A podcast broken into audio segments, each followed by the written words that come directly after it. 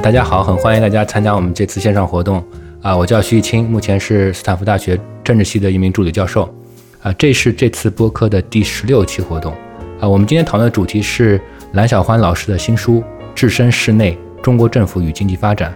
我很有幸请来了两位嘉宾，第一位当然是我们本书的作者蓝小欢老师，目前是复旦大学经济学系的副教授。我在博客时代就听说蓝小欢这个名字了，当时蓝老师在牛博网。经济类博主当中是非常有名的一位。当时我还是一个本科生，当时一一直以为蓝老师蓝小欢这是一个笔名啊。后来呢，因为研究的关系，就见了见到了真人啊，才知道啊，这原来就是蓝老师的真名。呃，所以不是很夸张的说，我的经济学思维啊，有一部分是小欢帮助塑造起来的，这个一点都不夸张。第二位嘉宾是包特老师，目前是南洋理工大学副教授啊。包特老师是我在复旦的师兄。主要研究的领域是实验经济学，他也是微博上非常活跃的一个经济学博主，算是一一名大 V 吧。他对于很多经济政策都给出了他的非常有价值的见解。呃，今天是我们三个人的闲聊，当然主角是蓝老师，我们两个是作为热心读者来提问题。我相信其他的读者也有一些问题，呃，如果我们把这些共同的问题提出来，可能能够帮助我们更好的消化这本书。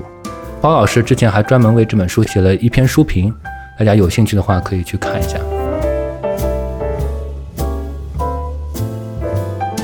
那么我们从第一个问题开始，呃，我想问问小欢，你是怎么样想到写这本书的？呃，如果可能的话，呃，你是否能够先向还没有读完这本书或者还没有买这本书的潜在的读者介绍一下，你在这本书当中试图回答的主要的问题是什么？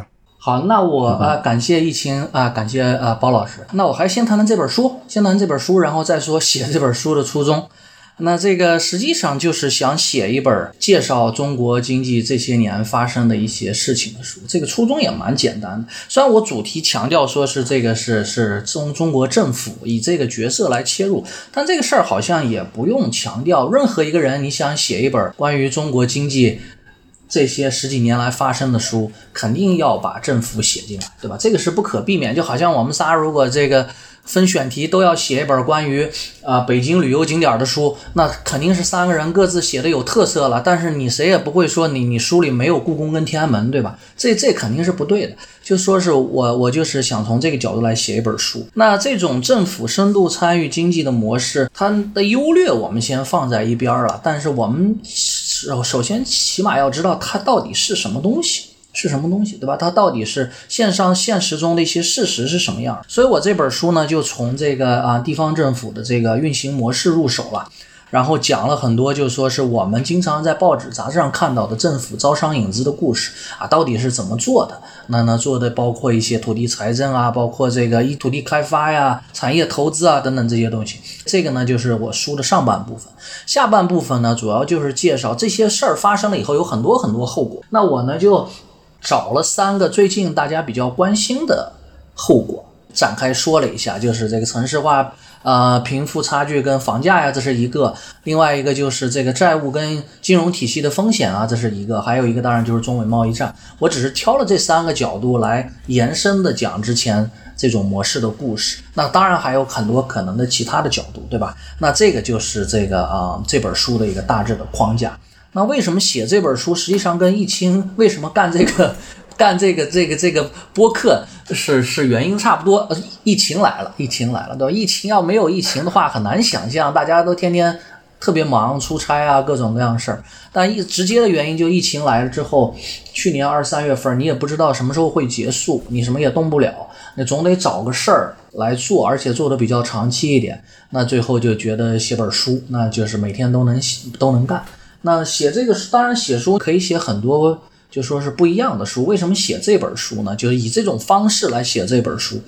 根子上还是我在国内教书这些年有一个非常大的痛点，就是我我真的是非常非常的一个痛点，跟大家分享一下，就是不只是复旦的痛点，就是全国的痛点都是这样，就是受这个我们这个学生学的都基本都是主流经济学啊西方的教材过来，你就会发现，因为这这个课初中设置是给大四的学生，马上要快毕业了，他们已经学了大概三四年，还有一些是研究生，我发现他们对于中国经济的。不是经济学，是中国经济的知识极度的匮乏，就非常非常不接地气。而且就算是学学主流经济学，很多的重点在，反正在我们这代人看来，好像也是有点学歪了的意思。我印象特别深的一件事儿，就是我有一年上课，我就问这些学生，我说是你们觉得，啊，过去三四年、四年你们学到的最重要的经济学概念是什么？啊，能不能给我讲讲为什么重要？那就有学生会说，我学到的最重要概念是 identification，识别，啊，这个就好像这件事儿对我的震撼程度就是这么些年了，我一直记着。这就好像说，你把一个学孩子放到这个厨师学校学厨子，学了四年死去活来的，最后你问他说这个厨子最重要的是什么？他说是呃桌布要干净。你你肯定桌布干净，肯定也也是也是重要的，对吧？但你总觉得什么事儿这里有什么事儿不对，所以呢，我就想写一本介绍中国经济的书。那么大家呢能从这里头，这里而且跟经济学接的比较紧密，大家能从这里头能学到事实是什么样的，不是光空对空的讲讲模型。我我非常非常同意蓝老师的这样一个对教学痛点的一个提法，也就是说我们会说。懂经济学和懂经济是两件事情。就是说，如果从经济学分学科来讲的话，您觉得您的书更多的是像一个哪个所谓的经济学的，就是一类或者二类的子学科？比如说，我自己觉得它很像一个公共经济学的，但是你也可以说它其实跟发展经济学很有关系，或者说什么。但是就是比如说，如果你想在这个经济学内的这个学科分类上面来讲，对它做一个。定位的话，你觉得它可能更像是哪一个方面？好啊，感谢包老师问题。这个事儿呢，正好我也想跟这个易清跟包特这个这个聊一聊这个事儿，就是这个学科的分类，就是经济学专业搞得好细致，对不对？好像十几个专业。但我们学东西又讲什么一般均衡，对吧？这个事儿就是你都是经济，都是牵一发动全身的事儿。你不懂一件一个东西，不懂一个，比如说你不懂资本市场，不懂劳动力市场，或者是不懂宏观，你真的就能看明白经济吗？因为经济现象本身它是不 care，就是它不关心你是什么学科。反正我这个现象就是这个些，你就别说子学科了，微观经济学跟宏观经济学这个的分别，在现实面前根本不重要，它只是看现实的两个不同的角度，对不对？那呃，所以这本书我倒没有想说是你写一本书，好像你用到哪门课的教学上，我没有这个想法。这本书很多学政治学的人在也在用，学呃这个就我们这边叫这个政府学院吧，就是公共政策的人也在用。我原来好像草稿里头。就是这个书的书稿的时候，我在前言里头有很大一段话，我说是你如果是教什么学科的话，可以用哪章，对吧？最后我把这段话删掉了，我觉得没必要。你抽掉了哪章，剩下的故事也不完整。就是我还是希望，就是说我们这里头这本书里有宏观，有一章宏观，有金融，有对外，对吧？有这个有这个外贸。反正我就觉得想也想通过这个书传达一个信息，就是。呃，想想想给学经济学的学生，你不可以分专业的，啊分专业的是学者的事情，就是我们做知识的增量是必须分专业的。我们每个人写一些东西，那是我们谋生的手段，但是你理解这个世界是要靠知识的存量的。你大多数人最后不会成为职业的学者，你是去看待一个问题，你不要分任何的专业，这个东西懂就懂，你不懂宏观不可能懂微观，不懂微观也不可能懂宏观，不懂金融你怎么谈其他的事情呢？产业对吧？你如果说我是个劳动经济学家，但是你连给大家发工资的这个公司跟产业本身是什么样的也不知道，你怎么能是个好的劳动学劳动经济学家呢？所以呢，这些事儿我觉得都是掺在一起的。所以我没有一个清晰的学科的定位，我就想讲一个故事，它从几个一个政府这个视角进去，然后沿几个线切开。我希望我有一个统一的逻辑在里头啊，也也不知道能不也不知道是不是做到了，反正一个逻辑我讲了几个方面的故事。嗯，读这本书，其实我是在这个手机上读的，因为呃 没有运到美国来，在微信读书上读的。我觉得这个很明显的一个特点就是，呃，这本书非常的尊重读者。那什么意思呢？就是普通人，即使没有经济学背景的人，也能够读明白。但是我想就再追问你一个问题，就是如果你可以掌握课程设计的话，能够这个想办法，就既教会同学们经济学专业的同学们一些重要的理论，然后又能够。在这个学习理论的过程当中，去联系到中国的现实，这个怎么怎么教法比较好？其实你这里有好几个问题。如果从这个单从现在的课程设计来说，因为这本书出来有一段时间了，还有一些读者评论说这应该是高中生的必读。那我更那如果真的是做能做到的话，那我当然更喜欢。你要说这本书初中生也能读懂，那我的读者群就更大了，对吧？这呃，其实我觉得人理解知识没有一个特别的顺序，我就必须先学经济学原理、微观、宏观，没没，你课程设计必须得有次序，但是人掌握知识是没有次序的，只是说现在这本书如果大一你就能看懂，那呢吸引你对经济学的兴趣，我觉得很好。但可能你到了大四，到了研究生，多甚至博士的时候，翻过来再看这本书，你会看出一些新的东西了。我们都是这样的，一本书可能当年看是一个味道，现在看里头，哎，感受又很不一样。那呃，我觉得这个是对我来说是没有次序的，任何人都可以看。因为我如果想写的啊比较这个更专业一点，那我可能就加一些数学模型，无非就我就把大一的学生挡出去了。但是没有必要，那些东西我希望中学生也能听懂。对，当然懂跟懂之间差了很多，对吧？就是可能这本书呢，呃，也很也很奇怪了，因为出来一个月之后，你能看到很多很多的评论。像很多我的这边念书的博士生啊，有一些教授的朋友都说从这个书里头啊学到不少新的东西。但是呢，很多本科生甚至可能个高中生看就觉得非常肤浅，对吧？这个这个非常浅。不同的人感官不一样，我觉得这个这个要尊重读者的感受。就这本书如果能有一些新的信息，不管你在哪个阶段，不管是什么背景啊，有点新的信息就就还算不浪费时间吧。对，我能不能很快的插一个问题进来，就是说。呃，事实上来讲的话，既然就欢哥讲到这个呃高中生也能看这样一本书的问题，就是呃我的经验是说，其实，在欧洲或者在香港、新加坡的话，经管类专业其实是在高中的一个分科，就比如说它有纯文科、纯理科，有医学和经管类。呃，我不太清楚美国的情况，但二位肯定比我要懂得更多。然后就是说，二位觉得是说，其实对于中国未来的这个教育体系的话。哎，有没有说一个需要，或者有没有说一个，就是在高中开经管类的一个分科，会不会是可能是件好事儿？啊，一个是资源的问题，因为我在上海嘛，很多资源很好的这个学校，他们这个实际上有很多的，不能叫学科那么那么正式，但是有很多机会接触很多其他的知识，上海中学啊什么。但是从全国的范围来讲，我觉得主要还是一个我们没有富裕到那个份儿上。对，因为高中要学的花一点，那么你这个初中、中学、小学可能知识结构也要变，它是个从上往下的过程。那我们现在还是以统一的高考来筛选人。那在这个制度底下，我觉得大家还是要为高考服务的，这是一个主要的这个这这个这个渠道。我想就你刚刚提到的，不同人读这本书会有不同感受，这个点在。呃，再提一个问题，我想问的就是，在你写这本书的过程当中，有没有想象这样一个读者的群体？嗯，就实际上我这个书，呃，能成书的很重，能花时间写很重要一个原因是周黎安老师鼓励我说，是因为我上一次这个访问光华，跟他谈了很长时间。他讲，我就讲很多实业界的事情，对吧？在我在这些年调研中，在实业界，他觉得非常好。他觉得这个就是刚你刚才说的，就是老师们可能没有知道这么多细节，他希望我能把它写出来。那另一方面呢，就是你提到另一类人，这本书出来之后，我有很多地方政府工作朋友，还有在业界工作的朋友，都给了很好的反馈。他们一些具体的事儿是知道的，做具体实务的人，因为我也在做了两年具体的实务了。那么做具体实务的人呢，有一个麻烦就是，他对自己具体的食物是很懂的，但是这个具体食物跟其他的食、其他人、别人的食物之间怎么连起来的这个事儿，他可能因为日由于日常的这个工作反复，他可能并不太理解，他不太理解自己做的这一摊子事儿放在更大的一个场景中是个什么样子。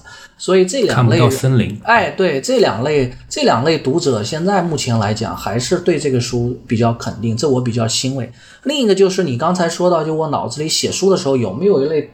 观众，或者说意向的读者，这个就是实际上跟我们写论文是非常不一样的。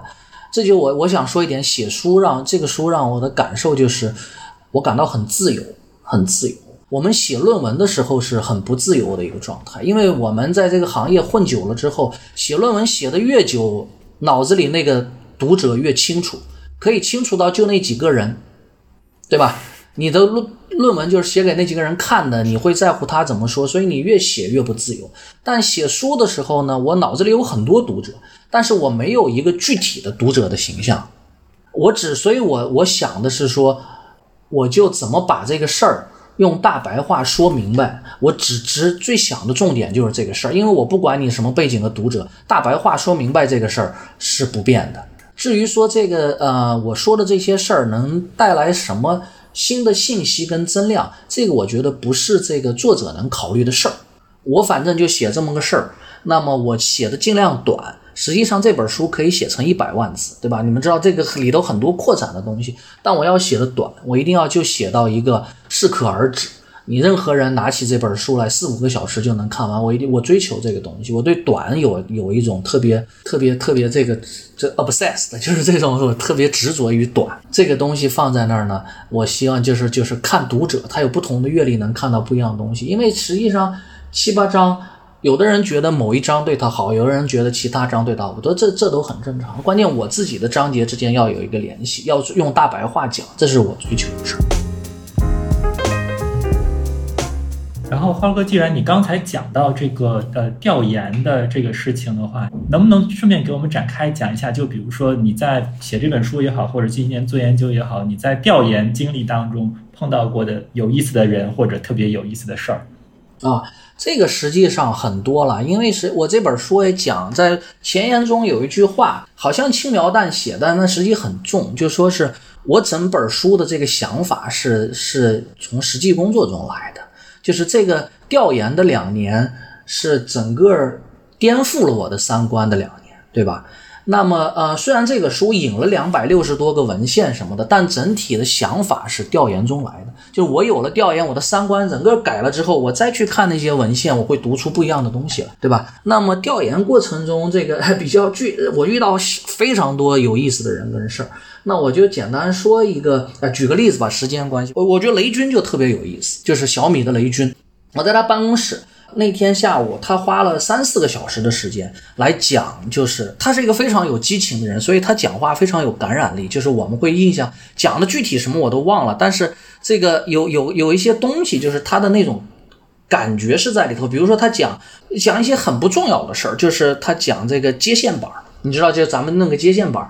它小米做那个接线板是很漂亮，可能你们常年在国外不知道，就它这小米之家卖的很多东西都是它这些些家里用的东西。小米做那个接线板形状、这个大小而很美观。他就说雷军就说是，你看这个我没做这个之前，大家用接线板用了很多年了，对吧？那他当然指的是公牛啊，可能其他一些东西。那个东西很难看，又大又难看，而且它你拆开螺丝拧开以后，里头那个布线都是乱七八糟的。里头那个铜丝、铜丝什么都都扭在一起。他说这个东西怎么可以这样呢？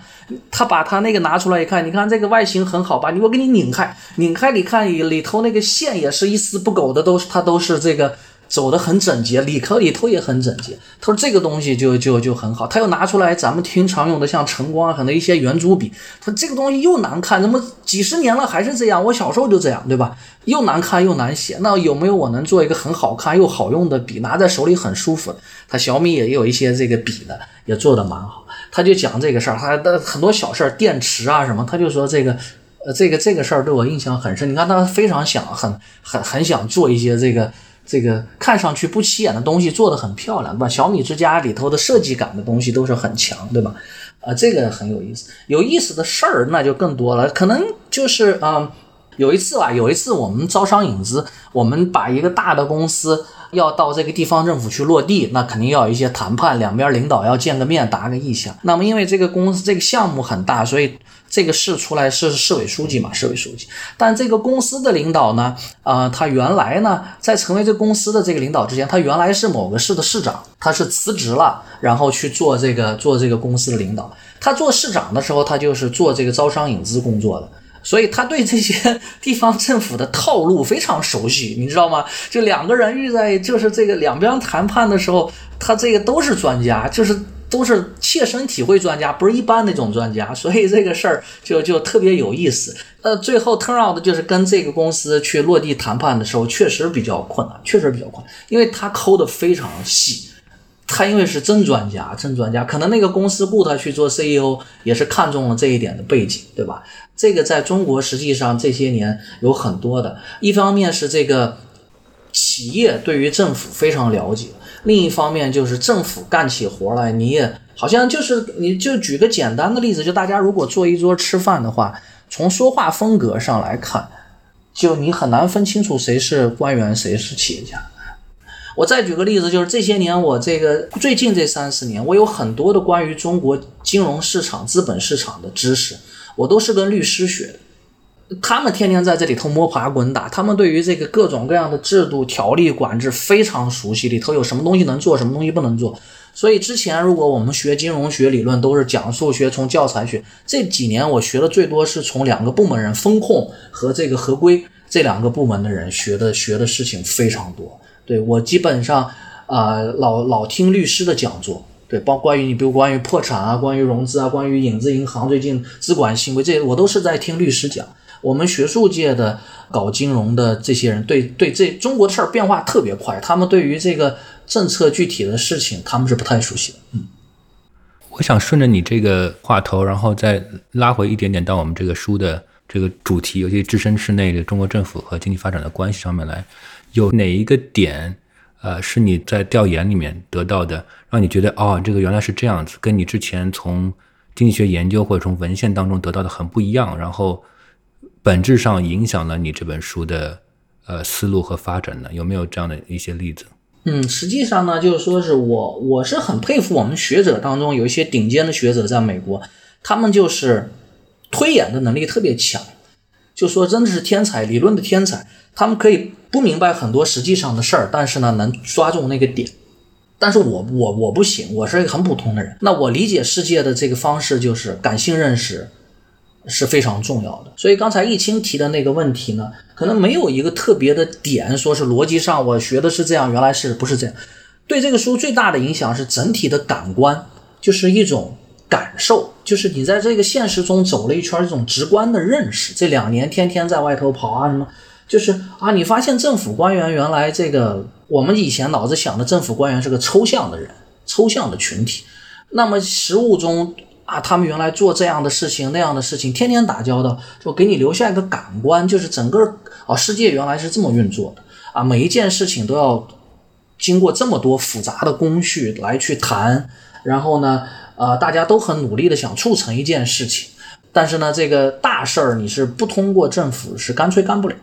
因为涉及到很多很多的方方面面的事儿，那么这个在谈的过程中，不同的利益的冲突，这些都给你很强的感官的冲击。因为我是坐在谈判桌上的嘛，双方之间有很多很多的这个 conflict，这个这个冲突是需要一点儿点儿解决，小到可能没有抽象的特别大的事儿，就是这个小的这个。这个 license 啊啊，这个东西我能不能做啊？这个到底是都是弹出来的，没有什么事，都是靠这个不停的踹，可能踹十件事儿能成一件，而且失败率是非常高。这个事儿是我没想过，就说是这个现实中能做成一件事儿，真的是太难了，太难。最后你能真的做成十件事儿，能推进，能推进去，大多数的事儿都是推到一半儿，或者是就不了了之了，能推下去是很难。所以这些钢管对我回来看看这个文献，在在写这本书，对我的态度就是可能有很大的改变，就是非常谨慎的一个态度。你批评人是非常容易的，让你去推一个事儿，你你试试就很简单。就我老举一个例子，你觉得你的这个博弈论啊，这个或者是这个这个机制设计学的还不错，对吧？对人性有深刻的洞察，你去给老小区安一个电梯试试。就六六层楼电梯，你去你去跟一楼、二楼人收费，或者是跟五六，你去就那个一个单元，你给我安一个电梯试试，你就明白这个事儿非常复杂，非常复杂。后来我们听说的一个一个这个技改的工程非常有意思，因为一楼、二楼人不愿意安电梯。哦，肯定你收钱是是没有收不到钱的，他就不愿意安，而且他还嫌那个电梯吵，他还反对安。你顶楼的人是肯定想安的，最后呢，可能就有一种啊刷卡的制度，这个上楼你要刷一下卡，付一个费，然后有一些费用要补偿给一楼、二楼的人啊，这都是在实践中产生的一个一个小区一个小区的做法。就是我其实想要，就是蓝老师讲的关于那个政府官员，比如说去业界任职的这样一个故事。比如说，就你讲到说这个政府官员去企业任职，实际上你说这个东西在主流经济学研究里边有没有？当然肯定有。就是换句话说，那西方的那个呃合约理论也好，或者什么也好，关于这个 career concern，关于旋转门，关于政府跟业界的旋转门的这个研究，真的是历史很长。但是实际上，比如说在你刚才讲的这里边的话，其实旋转门有个很重要的作用，就是说那双方都很清楚的时候，它可以减少很多的交易成本，它可以很好的利用一个人的这个 talent，可不可以这样认为？就是说。呃，这个置身事内也好，比如说西方现在在很多的时候在讨论这个 why nations fail，为什么国家会失败？但实际上，可能蓝老师的书里讲的更多是一个 why nations can succeed，why nations can help，就是为什么国家可能呃可能成功，或者说可能有帮助的这样一个过程。在这里边，可不可以认为是说，恰恰是因为我们中国还是处于这样一个发展的这样一个过程，所以导致我们在更多的时候看待问题是从效率的方式来看待，从做增量的小角度来看待，而不是说做分配的角度看待。这是我们在很多地方能够取得成功的一个原因。我可以这样说吗？嗯嗯啊，就实际上刚才你提到这个点。我想回应一下，就说是因为这本书大概引了两百六十多个文献，几乎基本都是主流的文献，没有什么特别不主流。所以我的意思是说，很多的点都有人研究过，因为研究是浩如烟海的，很多点都有人。就像你刚才说契约论，这可当然是，但可能就是从我的角度来说，我的对走了两年之后，我对这些东西的感官变了。可能就是人家以前说抽象的讲数学模型我会推，但我没有切身的感受。就是这个东西到底是什么？那我回过头来有了这个经验之后，我就能明白哦，这个理论文献原来跟事实可以有一些对接。我觉得这个这也是这本书可能对学生来说有点用的一个一个一个特点吧，就是能把这个事实跟大家学理论能对接起来。那刚才你说到这个事儿，就说是呃中国的这个 Why nation succeed，对吧？就或者或或者更大一点推到就是刚才易清你想说的就是中国模式的事儿。可能如果你你四五年前问我这个问题，我也会讲一堆文献的事儿，就什么叫中国模式、献祭竞争啊啊，或者是周黎安老师的这个官场加市场啊等等等等，我会讲一些这样的这样，或者是许成刚老师整个那个文献里头讲了很多的事儿，我都是从那个角度来看。但你今天问我什么是中国模式，我可能就是往后又跳一层，我觉得这些东西背后还有更根本的东西。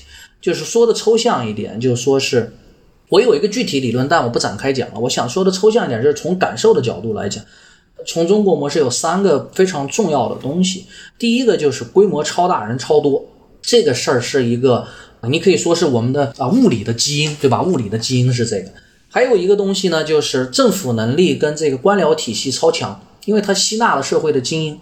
啊，你可以说这是一个制度的这个基因啊，历史上就是这么传下来的，今天也是这样。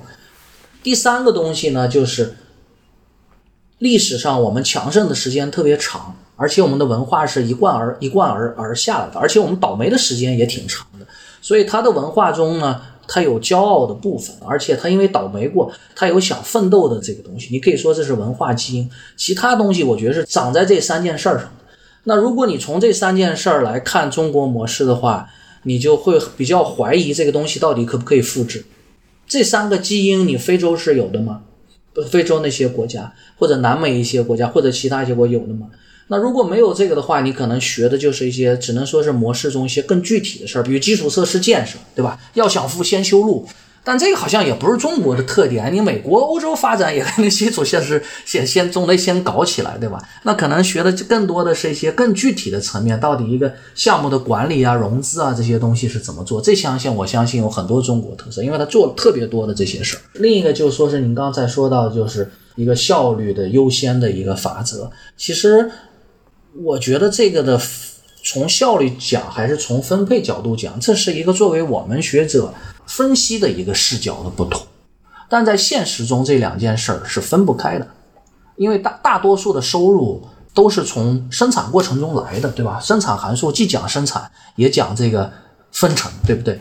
那么啊，所以这两件事儿是分不开的。效率呢，我这想想讲一个，就是我经常跟人交流的思路上的不一样。可能也是因为我这个人本质比较乐观，有的人可能呃天生比较悲观一点。就说这个效率的判断，对于中国是经济目前有很多大家讲有很多的错配啊，很多的效率的损失啊。因为背后的假设都是，如果你当初不这么做，是那么那么做的话啊，今天结果当然也还凑合。但如果你当年是那么那么做的话，今天结果会更好，对吧？但在可能在我脑子里呢，它就是个多重宇宙的事儿。我因为在我脑子里有很多种场景是，如果你那么那么做的话，今天会比今现在倒霉十倍，对吧？它可完全可以搞得更坏，搞得更坏。所以这种呃思维呢，可能让我就说是比较乐观，不那么对于对于今天还凑合的结果，还可以的结果，在我脑子中的世界的均衡，一般均衡不是说是完全高效的价格什么调配，不是这样的。我觉得一个好的状态就是方方面面的利益冲突没有爆发成革命跟颠覆性的东西，而是凑合着还能往前走，整体上还能增长一些。这在我脑子中就是一个比较理想的状态，不能强求更多，而不是说是哇这个经济高速什么这那个那个在我脑子里不是世界不是那样。我想再顺着这个提一个问题，呃，我之前我读这本书最大的一个感受就是，呃，你提供了。这个发展经济学当中，政府理论的至少是一个视角，然后为这个视角提供了很多佐证。啊，至于它有没有形成理论，我其实挺想听听你说，就你有没有觉得在现有的不管是国际的还是中国的发展经济学研究上面，就政府角色来讲，你觉得有没有什么被忽视的地方？就这个中国的政府在经济发展当中的作用，显然已经超过了。呃，目前主流经济学广泛有共识的中政府的角色，比如说提供公共品啊、维持法治啊，然后解决纷争啊这些，政府的作用显然是就像你的书名写的那样，显然是更积极的参与经济活动的。而且很很奇妙的一件事情就是，他们就在非常努力的为提提升效率做努力。当然，你提到了也提到了很多的这个缺陷，对吧？就是比如说种土地啊、亲人等等。就你怎么看，在写作这本书的过程当中？让你对政府在经济当中的角色的更深入的认识，就是政府这个事儿，对于这实际上呢，如果这也是我在教学中经常强调的，我希望学生去多读这个欧美国家的发展的历史，就是这个经济史。其实，在这些国家发展的过程中，因为两位也是专家了，政府的作用还是非常强的。但可能它不是通过今天的中国政府做作用的一个这种方式。但在历史上，我就举个比较极端的例子，就是战争，战争是非常重要的，对吧？这是这些年研究的很重要的一个。文献也非常多，就是在战争中动员资源的能力。因为可能像欧美这样的国家呢，不像我们这样的国家，它欧美这样的国家在平时的时候，政府动员资源的能力是比较有限的。但是战争就不一样，战争可以让动员很多很多的资源。那么，欧洲的小国在历来中，它通过打仗来推进工业化，对吧？财政不包政府变得很强势，这个今天应该算是学界的共识了。从 Charles Tilly 他们开始，然后有国家能力，War makes state，right？这一套文献有很多。文一老师现在也正在写一本书啊，这个初稿我已经看过了，他专门在讲这个事儿，讲的更展开一些，可能今年、明年也会出来。那再举个具体的例子，你比如说是这个今天疫情待的地方，对吧？疫情待的地方，加州啊，为什么成为美国第一大经济体？这个跟二战有非常大的关系。就是啊，你知道在二战之前，加州的这个制造业人就业只占所有就业的不到百分之五，但是因为要跟日本人打仗，所以呢，就是政府投了大量的钱在这边，就是做造船啊、造飞机，包括这个在西雅图更北一点儿。很多的工业就过来了，大概那些年四十年代有几百万人进入了加州。对吧？那今天可能说我们讲斯坦福、硅谷，甚至 Caltech 这些地方，它的发展跟那那段时间的政府政府主导的工业化，就类似于我们的三线建设了。但只不过他们这次是建的要打仗，我们当年是去躲打仗，对吧？对于美国的发展是非常非常重要的。这个政这是政府主导的很多东西。但但是呢，我们是不是就是将来会像啊这个政府的角色会，当然会逐渐的。变得不那么直接。实际上，我们不用跟美国比，我们就拿今天的情况跟中国三十年前的情况比，呃，政府的作用要比以前要相对来说小很多了。因为你今天民营经大多数老百姓在中国来说，你日常生活中的大部分场景都是通过市场经济解决的，花钱买东西，对吧？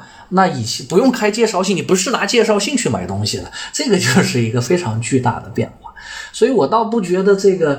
政府推动经济这个事儿，在我觉得我理解的很多的发达国家，在它的历史上都是非常重要，包括英国，在海外抢殖民地这个事儿，你说不 不是这个政府推动的，好像也也不对，对吧？只不过是今天的教材呢，都是。富三代、富五代写的不是富一代写的，对吧？富三代、富五代写事儿，难免就造成一个很扭曲，把结果当成过程，这个是他们写。但我们作为这个穷人，我老举一个例子，就是说我们穷人想变富，我们得。真的知道他们的富一代当年干了什么，而不是听这些富三代、富五代在这边吹餐桌礼仪应该是什么样的，保护产权多么重要。我的警察还人不够呢，我的法官还没有学过法律的常识呢，我怎么保护产权呢？我的银行都冻结不了别人的资产。你老说市场经济好，我也我也认同，但是市场经济怎么一步一步建设呢？你不告诉我，对吧？你不告诉我，我这我还得翻那个你的富一代当年的事儿，我才能明白这个事儿。实际上，如果你观察美国政治过程的话，确实，我个人有一个很强的体会，就是他们被某种意识形态的话语自己给忽悠了或者俘获了。这个就比如说，对政府在经济当中的任何的角色都有某种敌意。这个不仅仅是共和党，共和党比较明显了。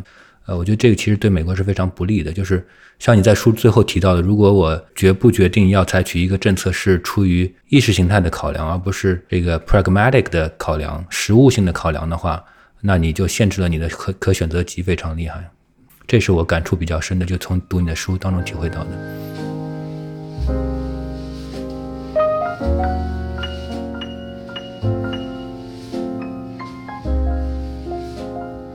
呃。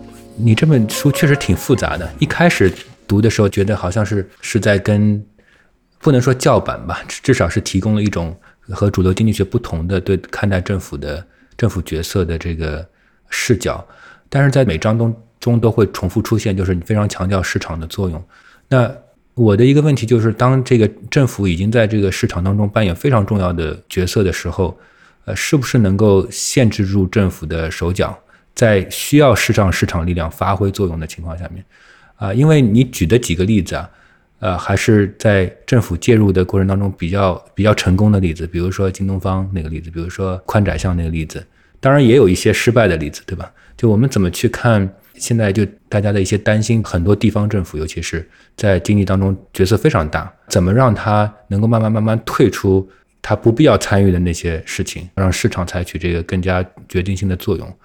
嗯，我刚才我也想澄清一下，就大家讲的有第，你主要讲第四章那个京东方的例子呀，光伏的例子，也有读者说啊，你就捡好听的讲，你就捡捡成功的讲，那失败不讲。实际上这个事儿不是这样的，就是光伏这个事儿，你比如说十年前那是人人都骂失败的，对不对？就包括京东方，如果你了解它的历史的话。它在这个很多年都是被骂成吸血鬼嘛，就吸血鬼，因为它在它不停的扩大规模，呃，增发股票，不停的稀释已有的这个股东的这个权益，所以股价好多年不涨，但一直在不停的融资融资，大家骂他吸血鬼，说这个东西你也是这个也是坏的。那呃包包括高铁，今天大家都说是中国制造的名片，但你放在十年前永温线事故出来，那那个铺天盖地的骂声，对吧？所以一个事儿，你说我是特意挑成功的讲，不是这样的，这里都都有很多失败的，但是它最后怎么样呢？我觉得就是不同的时点看它是不一样的。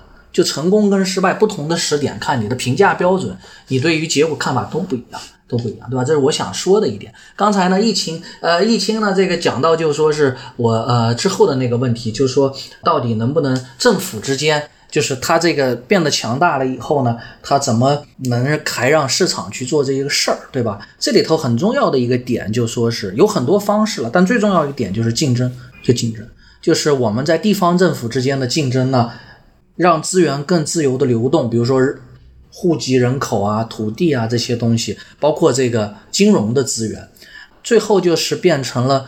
我虽然没有办法在政府的层面让你退出，你比如说我们这边没有说哪个政府破产了，政府就没有了，不不会有这样的事儿。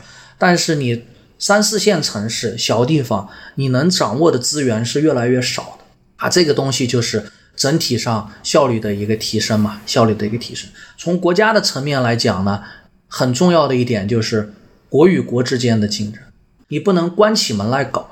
如果关起门来搞，事情事情就很难料了。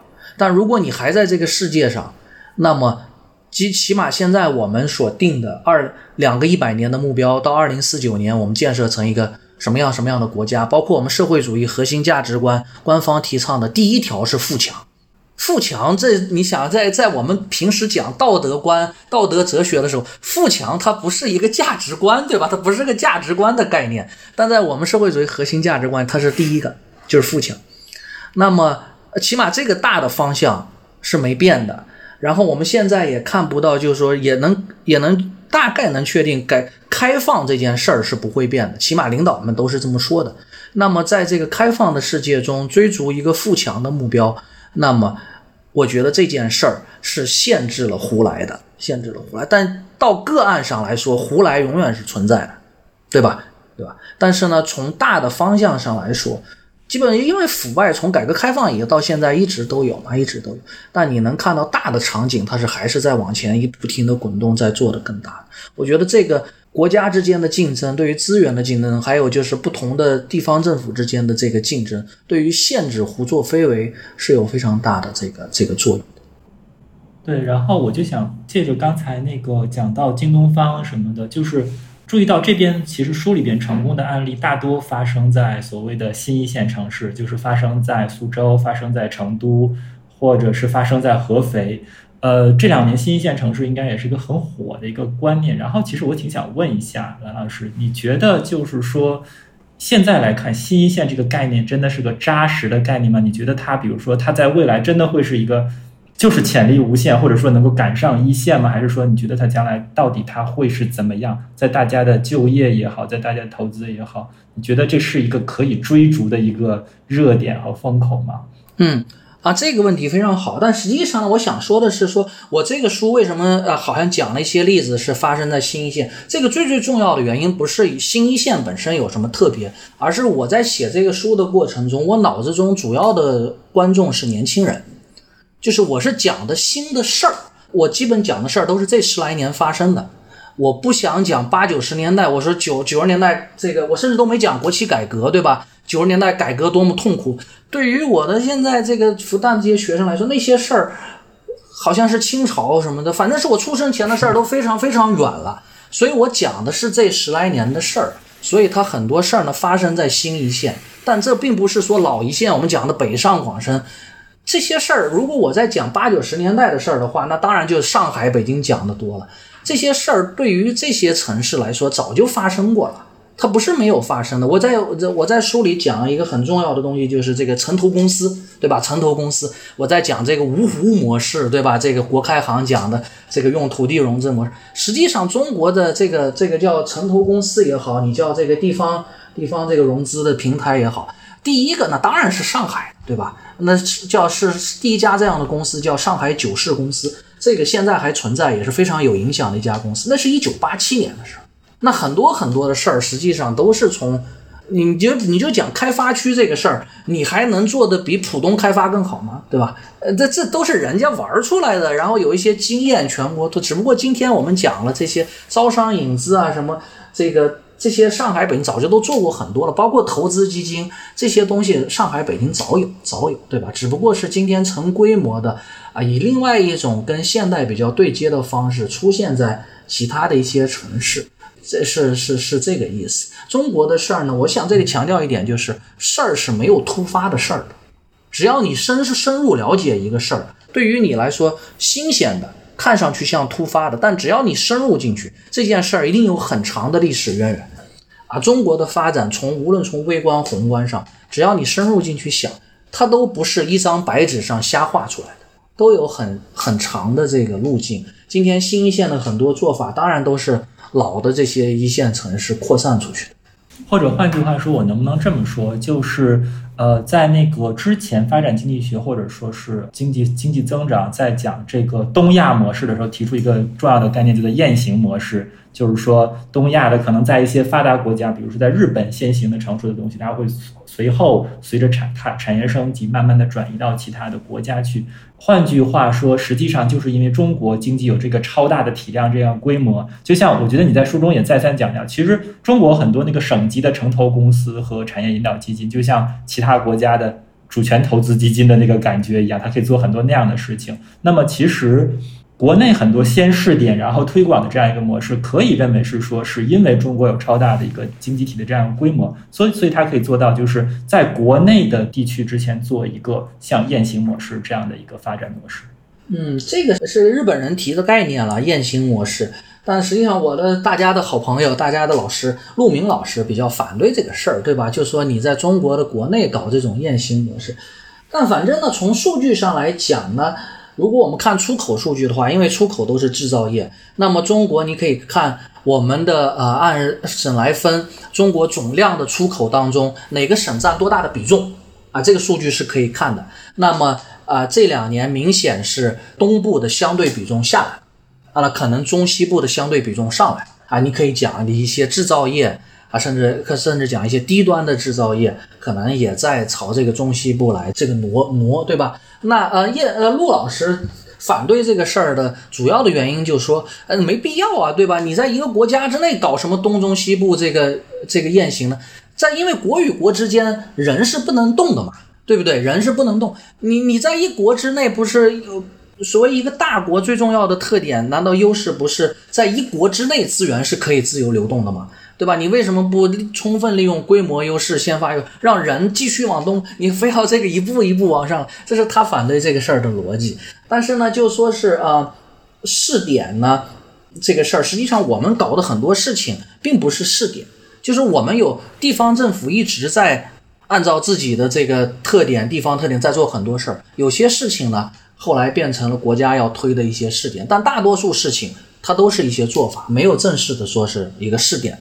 那因为我们国家地方政府之间要有个竞争的概念，他也不想我的人口一下瞬间流过去，但呃呃，他也做很多模仿很多这个呃东部做的事儿，招商引资一直在做，可以你可以讲这是重复建设，可以什么？但这个事儿是可以理解的，他必须是这么做。我在书里头这这本书，我觉得是一个我想强调的观念，就是发展它不是一蹴而就的，在这个过程中一定会要给欠发达地区的人。留下缓冲的空间，你不可能说，呃，就是比如说，我们知道上海一个就是这个东东东部可能还要再有很多人，那么如果有一亿人明年就涌过来，那肯定是灾难性，一定是一步一步来的。中西部可能效率差一点，但是他也要建很多的企业的，他得给不能挪的在那边的人，他有一个充分的这个空间。你从之，我们经济学家写模型容易，写个模型讲是啊，你这个是错配。啊，你这个人如果这个这个行业没了，你赶紧去干另一个行业啊！开玩笑，我们已经算是比较聪明的人了。今天你突然失业了，就像我们仨对吧？你下个工作怎么找呢？我们调整都很困难，普通人怎么调整呢？你一生能调整几回啊？对吧？你二十来岁的时候能调整，三四十岁还调整得动吗？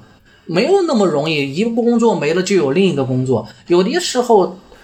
看着效率比较低的，但是它保持了稳定啊，对吧？保持了就业，你能其他东西才能长出来。这个旧的东西，如果你一下就把它割掉，那可能你新的东西不会长出来，而换来的是其他的东西，对吧？我我还是觉得这个这个是蛮重要的，就是这个我们这些年给啊西部大开发呀，啊东北振兴啊投了好多好多钱，事实上是没有缓解这些地方的相对衰落，因为我们这次的。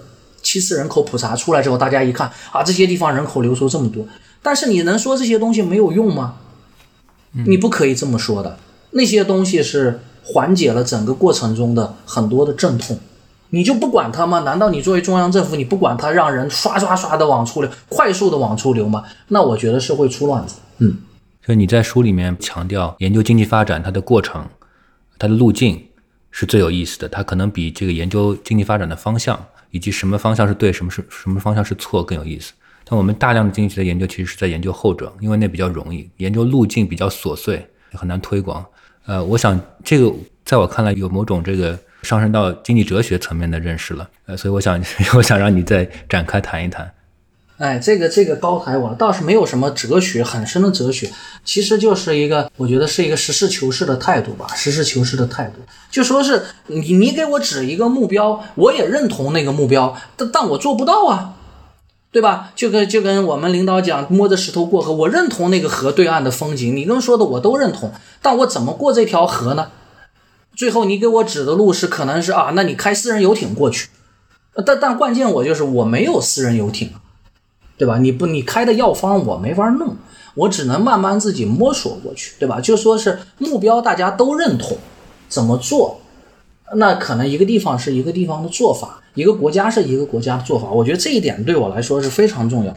我强调改革过程或者说是发展的过程，这里最重要的一个点就是，如果你重视过程的话，你就一定重视两个东西。第一，起点是什么？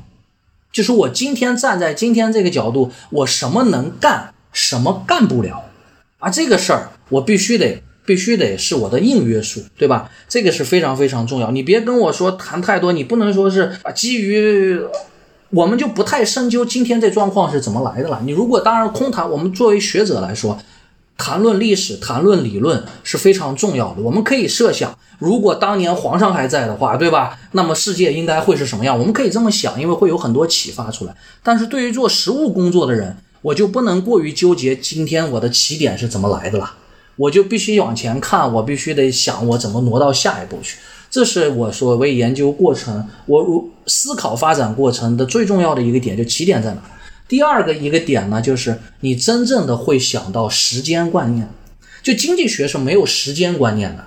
就我们有很多动态模型，但你说你那个动态模型里头的 t 是指的一天呢，还是一个月啊，还是一年呢？没有，没有这样的事儿。对吧？那么一件事儿究竟应该花多长时间做到？就像陆明老讲，我们这个人口流动，对吧？在这个省市之间不平衡，应该像美国那样平衡。两个图一对比出来，美国确实比我们平衡。但如果我们拿二零二零年中国的图跟二零零零年中国的图比，那已经比当年平衡了很多了。有没有现在有经济学理论告诉你说，这个十四亿人的城市化需要多少年来完成？才算是比较好的一条路，三十年啊，五十年啊，还是说我们可以讲美国花了多少年？但因为我人比你多呀，我人比你多好多年，好多倍啊，我的基础还没有你好，你有那么多的土地，我没有，对吧？那么这件事儿应该花多少年？一旦你有了这个时间观念，你对很多的评价就变了。你不能静态的拿中国今天跟静态的美国的两个东西静态一比，你觉得好好像还有很大差距。但你如果讲时间的话，那么我们过去二十年实际上一直在朝美国现在那个状况朝那个方向在去，而且呢去的速度还不慢。但是你并不知道应该去花多长时间，对吧？那我们现在我们的政策目标是有清楚的时间线的，就二零四九年两个一百年我要达到一个什么样子的状态是有的。但是你在经济学的分析里头是真的没有时间观念的。但是对我们人理解世界来说，一件事儿是三天发生的还是三年发生的，它是有本质的差别的。所以我想强调，研究发展过程，我倒不是说你非要去研究这个事儿写成论文，我也不觉得经济学有什么工具能让你真的研究时间的，没有这样的工具，你可能做不了。但是你，我我讲大绝大绝大多数人都不是最后靠写论文来谋生的。是你靠认识世界的过程中，时间是一个非常重要的维度。到底是多长时间发生的这个事儿？那那这个事儿，我想你要如果去考虑一下的话，起码对你思考这个世界，它是有一定的这个这个这个启发的。嗯。呃，其实这也是为什么我一直觉得中国模式这个概念是一个很困难的概念，至少很难被推广。当然，一个是你前面说的这个。中国的规模它本来本身就很 unique，然后中国中国的历史和它的这个官僚体系的能力很难被复制，还有这个路径其实也很难被复制。这些年我们怎么走过来，这包括国企改革啊一些一些非常重要的门槛，都是这个感觉。我们总是有一个感觉，就是好像方向是大致是总是正确的，呃，这个市场化导向的、开放导向的，这个这改革开放以来就没有基本上没有动摇过。然后呢，这个。改革的过程其实是磕磕碰碰的，这里碰到一一点问题，然后往后退一步，然后再进进进两步，然后慢慢慢慢往那个目标去努力。这个你观察美国其实就不太一样，就美国你可以说它在一个稳态，但它也有很多社会矛盾，但它就是这个政治的 gridlock 非常厉害，它很难去打开这个机会，去哎往前推一步。嗯，呃，我我觉得这是我观察这个中国美国的一个差异吧。就或者换句话说，就一个注解就是中国的。如果有什么经验的话，就中国的呃各种不仅仅是政府了，其他的呃市场参与者，他的这种这个务实性呃 pragmatism 还是还是令人印象非常深刻的。就是实事求是，实际上具体问题具体分析，我也不纠结过去，我也不纠结这个具体你要怎么，反正我就是要富强，我就这个事儿，对吧？我觉得我在世界上应该是有一个位置的。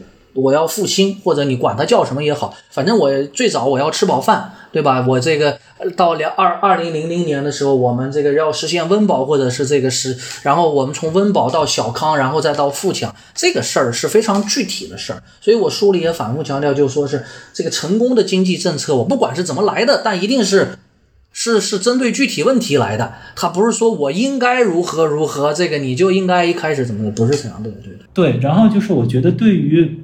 读欢哥的书的话，还有一个体会啦，就是说，呃，虽然说你在微博上在讲的时候，你说，哎，这本书的话，你力求做到的一个优点是，就是不掉书袋，但实际上我们看到，其实这本书一个很大的很大的优点，其实恰恰是说它的文献功底很扎实，而且就是素材功底、现实的数据功底都很扎实。我们看到，真的就是。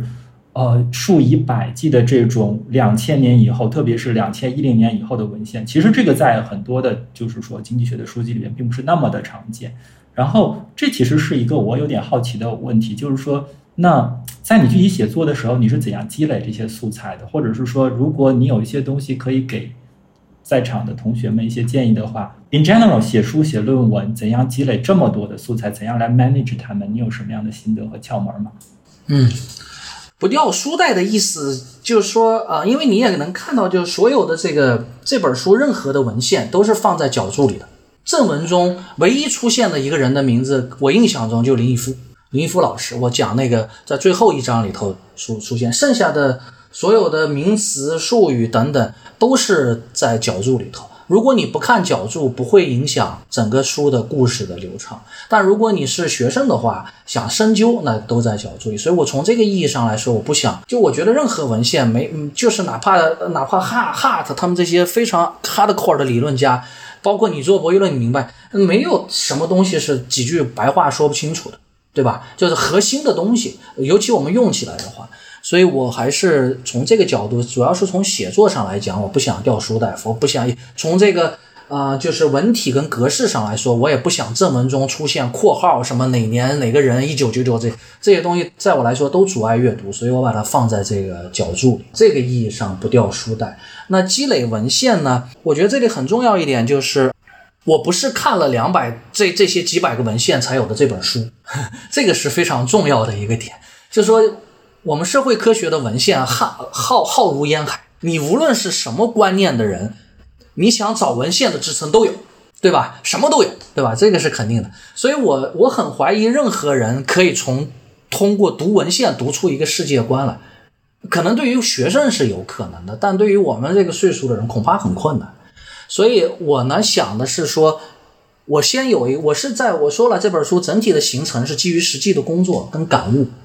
我想讲这样一个故事，那很多的文献实际上属于后期制作，因为我写到这儿的时候，我想到我这里需要一个数字，需要一个具体的案例，然后我去找一个文献把它填充进去。当然，这个整体的框架里头有很多很重、很核心的文献，是对我本身看世界这个整体框架的塑造它是有帮助的。比如说是这个周黎安老师的这个一些东西，对吧？包括这个张军老师的，包括这个林毅夫老师、许成刚老师，他们一些作品跟想法，对这个整体框架的塑造是有非常深。这个这个不是边缘的补补充的文献，而是打地基的这个文献，这个是要有的。因为我们看世界也不是光基于感悟去看的，一定是有一个基础的逻辑在。积累这些素材。当然就花了很长时间了，你你这个学了这么多年，然后又讲了好好几年课，总是会积累一些新的素材。但是在写作的过程中，因为整整花了九个月、十个月去写作，在这过程中，我补充的新对我来说新的知识、新的案例、新的数字还是蛮多的。因为写到那儿写不下去了，脑子里没东西，那我就得去看素材，有什么东西能补进去。对，还也也挺多。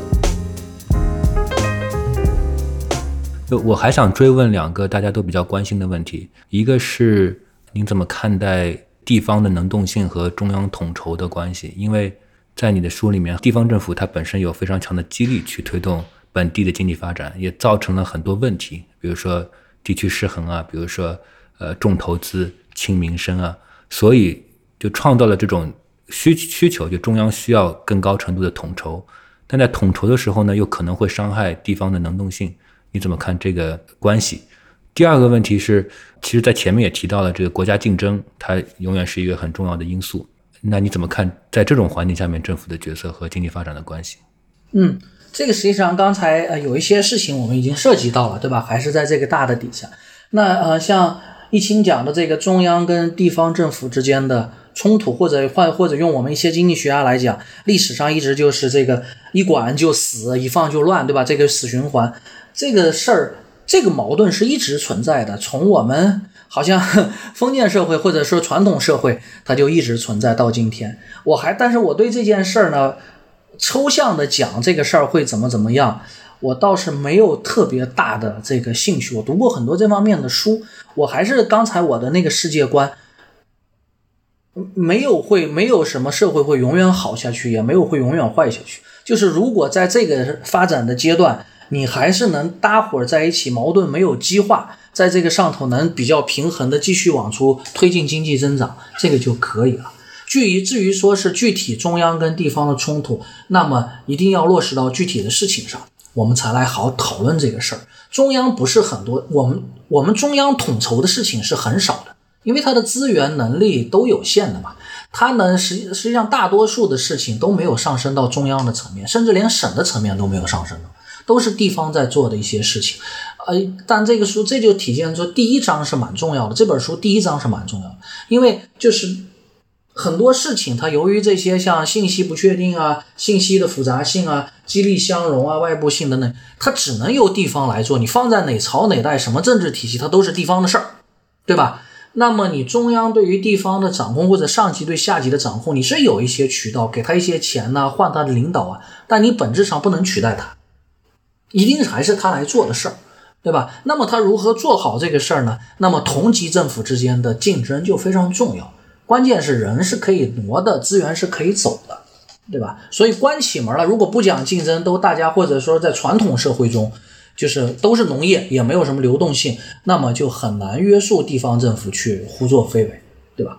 那现在来说呢，这个这个地方中间大家流动，大家都愿意到上海来，或者说愿意到东东边来，那。对于其他的地方，就造成了它的现实中的一个约束。它招商引资，大家都招商引资，你就不好关门打狗，对吧？你你都招商引，你把人客商引进来，一关门胡作非为，这种事儿这些年比较少了，比较少，因为人是可以走的，人是可以走。所以呢，这个这这我是只要保持这种资源的，对我来说，竞争这个事儿呢，倒不是刻意为之，但是能做的事儿是资源一定要流动起来。资源不流动，很多的竞争就是表面的，因为我们已经有一个东西约束了我们竞争了，就是地方政府是不能退出的。那我们讲市场经济是可以优胜劣汰的，地方政府，但是地方政府是不能退出的，这个已经约束了一一部分竞争。这个前提不打破，打破不了。那么在现实中想推更多竞争，就是要让资源流动起来，要让资源流动起来。这个是这些年一八年之后非常非常重视的一个事儿，就是几乎是首要的东西。资源流动这个不是抽象的，首要是土地，然后是人，就是户籍的改革。首要是土地，然后是户籍，就是土地当然用地指标了，然后是户籍，然后是这个资本市场的有效性要加大。这个这个是非常非常重要的。这个这个这这三样事情，就当然现在我们也讲。讲这个呃生产要素全国一体化，还讲了不止这三样了，讲这个数据的一体化，对吧？讲数据，然后讲这个啊，最近又又推了一些新的事情，做一些试点，然后呢，这都是在向嗯打破地抽象来说叫打破地方割裂，就地方保护这种事情来来来挺进，是是这样。那么，在这个美国的打压呀，还是这个在国际局势上来说，你总是有好有坏的。其实，如果我们看历史，二十世纪、十九世纪、十八世纪，这个世界没有什么多少太平的时候，对吧？大国之间一直就是这种，今天好两天，明天关键是坏的时候能不能激化到要打仗，好的时候这个机遇你能不能抓住，对吧？都都是这个一直在揪。当然，这个东西就说是很吸引眼球，很吸引眼球。然后呢，在媒体上呢，自媒体的时代一放大之后，大家都会觉得哇，这个天要塌了，跟美国怎么、欧洲怎么样？但实际上，在没有这么吸引眼球的年代，我们七十年代、八十年代、九十年代、两千年，哪一年说外部环境就特别特别好，大家都支撑着你说啊，中国你快发展吧，我给你要什么？有这样的时候吗？我很怀疑。这反正我觉得八十年代、九十年代那会儿比今天差，我觉得比今天差。可能今天就说是这个，当然我们今天资源也多一点，应付这个事儿也多一点。但九十年代、八十年代真的是真的是挺困难。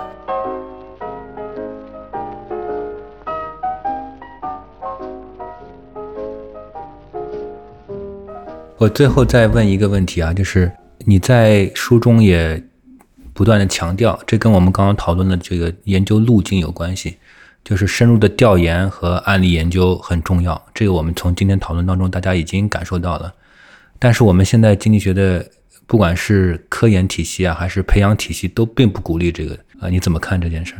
对这个年，尤其对年轻人来说哈，在这个怎么平衡这个东西，写论文，那本质上我觉得这个东西平衡不了，就平衡不了。就是我讲一个人一个人平衡呢，是你一辈子不同阶段的平衡，但在任何一个固定的阶段，你只能做那个阶段要做的事情。你可以说是这个，当然我们吐槽抱怨都很重，都都都都很正常，对吧？我说今天这个制度不鼓励吐槽抱怨可以，但是你要想生存下去，你你还是要玩这个 game，对吧？你可以叫它抽象讲叫时代的局限性，或者反正你今天要玩这个事儿，你就得把这个事儿玩好。然后，但是就是希望你到了这个下一步，你已经 survive 下来之后，先生存后发展。到了你发展的阶段的时候，你不要反过来成为，啊，这个你当年你讨厌的那个人。就是就是我们领导老讲的，就是这个，你当你还到了下一步的时候，是不是可以想想初心，对吧？就是你当年吸引你做这件事儿，做经济学或者变成一个学者，当年的初心是什么，对吧？那么这个啊。这个这个这个这个啊，调研，我觉得今天很多的，如果说是你你过了写论文的那个阶段，那么下一步呢，有了更多的资源，也积累了一些人脉，对中国社会了解一点了，那我觉得是是一个可以主动去试的事情。就当然你我也尊重那些不愿意走出去，在家继续这个在书斋里头研究，这个都都是都可以。但我觉得这个，因为调研实际上对于一个人的。这个你到底是不是一个非常 social 的人，对吧？你是不是能打跟各各方面都能打打交道啊？这个都都还是不一样。但我希望学界呢，两类人都有。那起码呢，从经济学界来说，如果说是大家的主流的风气都是写模型，在家里头这个这个在办公室里幻想世界，那么起码我们可以做到从其他学者那里，从社会学家那里来学一些。人家的事儿，对吧？人家还是一个调研比较重要的事儿。另外呢，就是法学界或做法律的、做律师的这些人，因为这个年代，我们这个年代跟以往最大的不一样，就说是啊，知识不是只有学界的人有的，对，尤其是经济学啊，在世界，在这个学界之外从事经济学以以这个东西为专业的人非常非常多，非常非常多。所以呢，我们起码可以听一听这个企业家，可以听一听业界的经济学家、央行的经济学家、财政部的经济学家，听一听他们是怎么说的。对，这个是今天也有很多的信息啊，甚至一些业界的首席啊，我们都可以听听他们是怎么说的。这个我觉得是非常非常重要的，就是。不一定能写成论文啊，并不是我们所有生存都是为了写论文，每天生活都要写论文。我们有很多知识，为了自己的兴趣啊什么，都可以从多个渠道去了解。对我感觉刚刚说的就是有点像通过调研形成一种知觉，或者形成一种背景知识。这个东西不一定是直接我这个调研的案例，我要写成一个小文章发表，并不那么直接，对吧？也没有那么功利。就是就是出去，就比如说今天我们仨在这儿聊天你说有什么功利的目的呢？就是为了没有的，就是我们好久不聊天了，再聊一聊人跟人。我觉得社会科学它跟自然科学非常不一样，就是一定是跟人接触、去看到、去聊是非常非常重要。可以可以说这就是我们的工作过程。我们只不过是平时注重跟学者聊，对吧？就是因为我们要写文章，要交流，不断的交流。写文章也不能闭门造车的一个人搞，对吧？那么现在我们想了解这个真的经济，我们要跟各种各样的人聊，对肯定绝大部分的事情绝对是你拍脑袋想不出来的，对，就是你从经济学理论在坐在书斋里是无论如何想象不到的，所以呢，这个出去聊是很很重要的。刚才我觉得，呃，就你问的最后一个问题特别好嘛，说有没有什么可以兼顾啊？但是实际上，花儿哥也回答了，就是说，实际上在生活上来讲的话，就是还挺难的。然后我就我就想起来，就是说这本书里边，其实呃，这个蓝老师讲了很多很重要的知识，但实际上也写了若干非常感性、非常细腻的那种话。就是我看到不同的读者也在那边摘，有人是摘那个，好像是在前言里边，就是写的，就是虽然这个国家有各种各样的问题，但是我作为一个身在其中者，我我难以不对他感到乐观。像有那段话，但其实我觉得我最呃。最印象深刻一句话，就是整个书的最后那句话，就是说，无论是对于啊，对于经济的参与者还好，还是对于老师也好，实际上来讲，把生活过好是很重要的。把生活那那句话应该叫做非常非常厉害一句话，叫做，我觉得就是把生活过好比一比很多宏伟的事更宏伟，就是就是。我们每每个人其实都都生活在其中。对我一直认为，就是你过好自己生活，就是对这个社会最大的贡献，对吧？我们的力量是非常渺小的。嗯。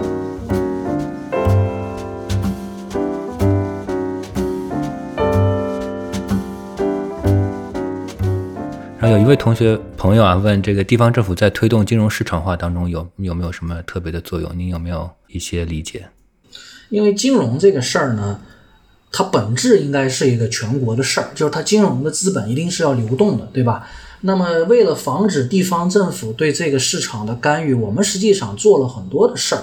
你比如说四大行的这个业务上收，就是这个管理权限，就是这个从横向往这个上级行收。包括我们原来每个省有人民银行，后来变成了九大地区行，都是为了这个去防止或者说是缓解。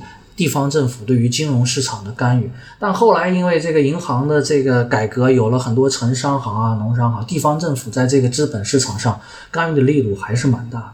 因为最最重要的不是说它能怎么着，而是它有土地，土地这个东西的金融属性是非常非常强的，在欧美也是这样，所以它在。金融的拿这个东西做，你说做各种啊，抽象的来讲，就做个做各种呃金融金融交易的压仓的资产，这个东西它是天然可以把土地接入到资本市场，所以它是有很多的这个干预，包括这个现在的政府引导基金啊，还有一些事儿，它本质上也是也是财政的钱。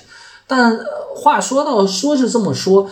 但像中国这样一个发展中国家，如此大的这样一个体量，能建成全国性的高效的资本自由流动的这个市场，到底应该会是一条什么样的路？走多长时间？这个事儿恐怕还要有待观察。但我书里头提到了一点，就说是我们观察金融市场、资本市场，我们大多数的人都是从融资的角度看的。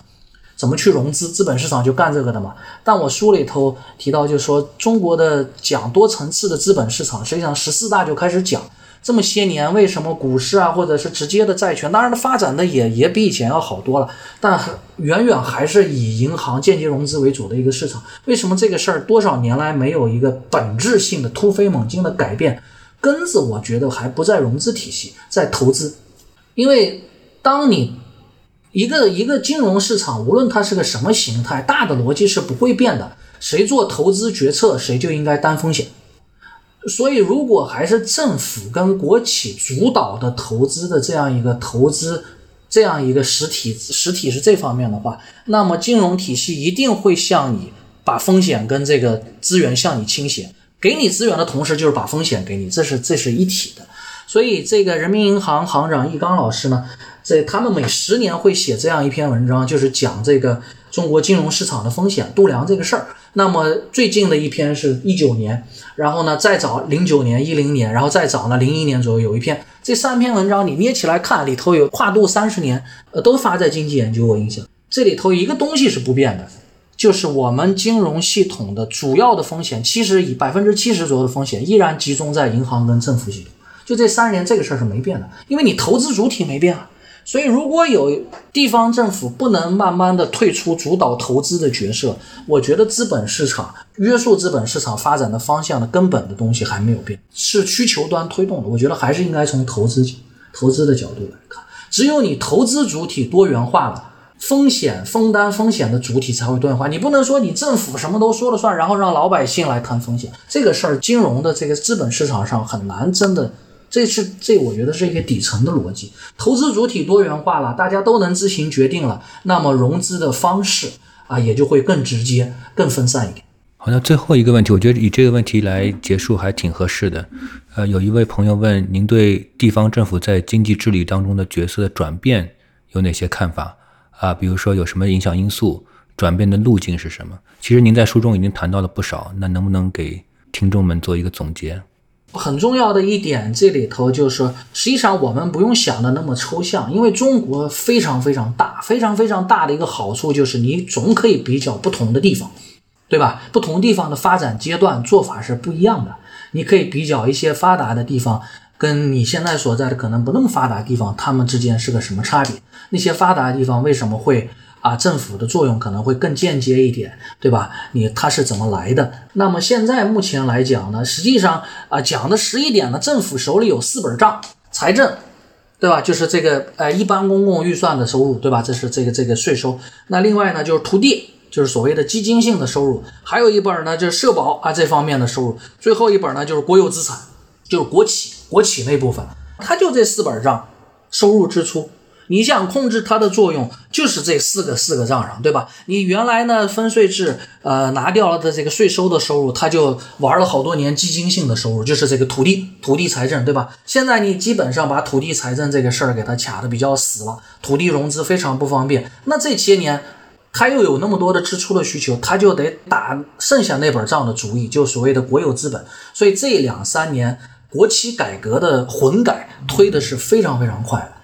混改不是个新概念，推了说了好些年了。前几年地方政府没有特别玩这个事儿，因为我手里还有土地呢，对吧？我先拿土地这个比这套打法比较熟嘛。那这两年你就得想办法了。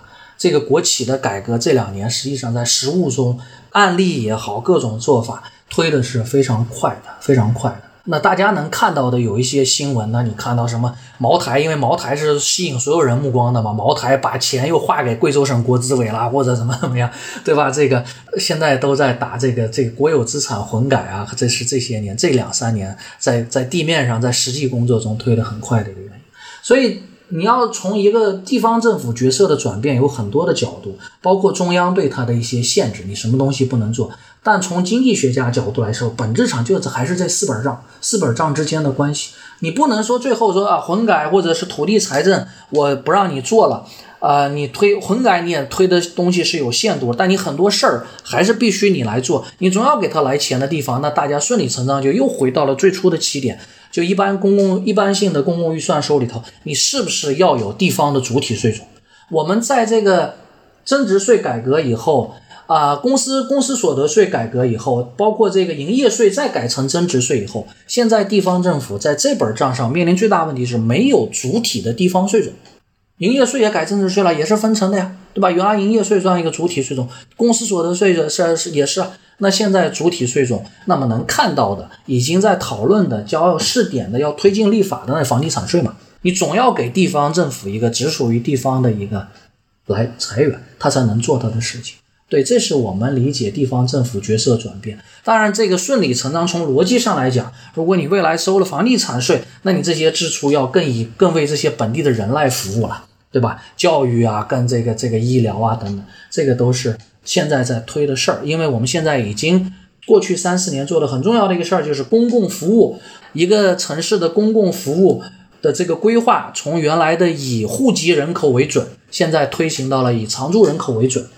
这个事儿是你中央可以推的，我地方当然也可以这么做，但你以常住人口为准，钱从哪来？